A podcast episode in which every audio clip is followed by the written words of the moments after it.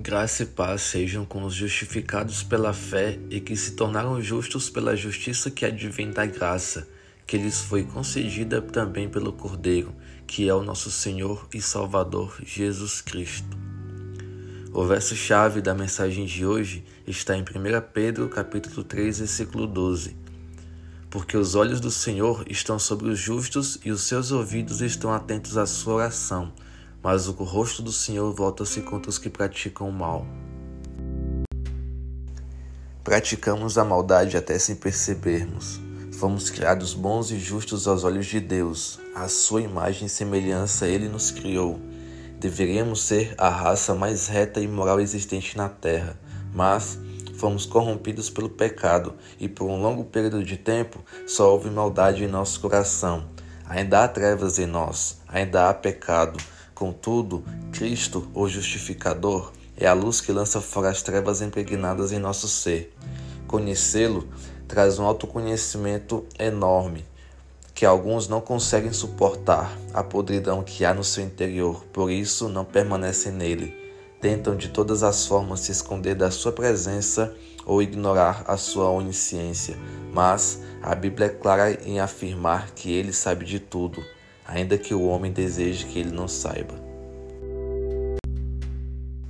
Textos como Gênesis 6:5, Êxodo 3:9, 2 Samuel 22:28 e Jeremias 32:19 mostram que Deus conhece cada um de nós. Sabendo disso, Pedro exorta o leitor neste capítulo 3 da sua primeira carta a praticar o bem, a ser empático, bendizer os que lhe ofendem, não pagar o mal com o mal e guardar a língua do mal e da falsidade, ou seja, a agir como Jesus agiria.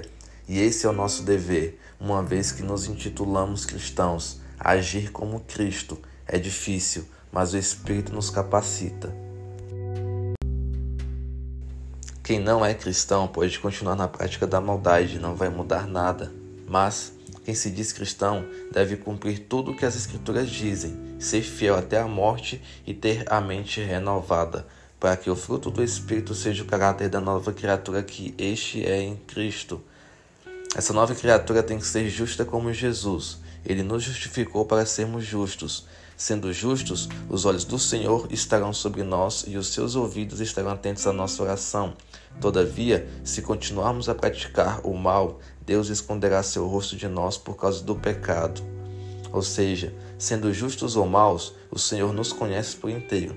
Não podemos nos esconder dele.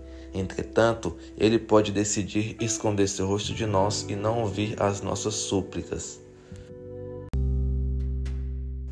Por isso, a minha oração é nesse sentido. Pai, Todo-Poderoso e Onisciente, perdoa a maldade que há em nós. Derrama sobre nós o sangue de Jesus que nos purifica e justifica diante de Ti, para que os Seus olhos não se apartem de nós e que Seus ouvidos ouçam não somente as nossas súplicas, mas a nossa adoração e o nosso louvor.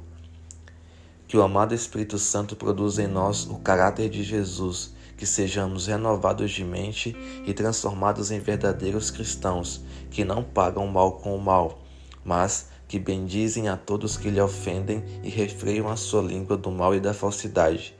Que o Senhor Jesus abençoe a todos, que ele vire o seu rosto para vós, não de vós, e que seus olhos e seus ouvidos estejam atentos para ver e ouvir o vosso clamor.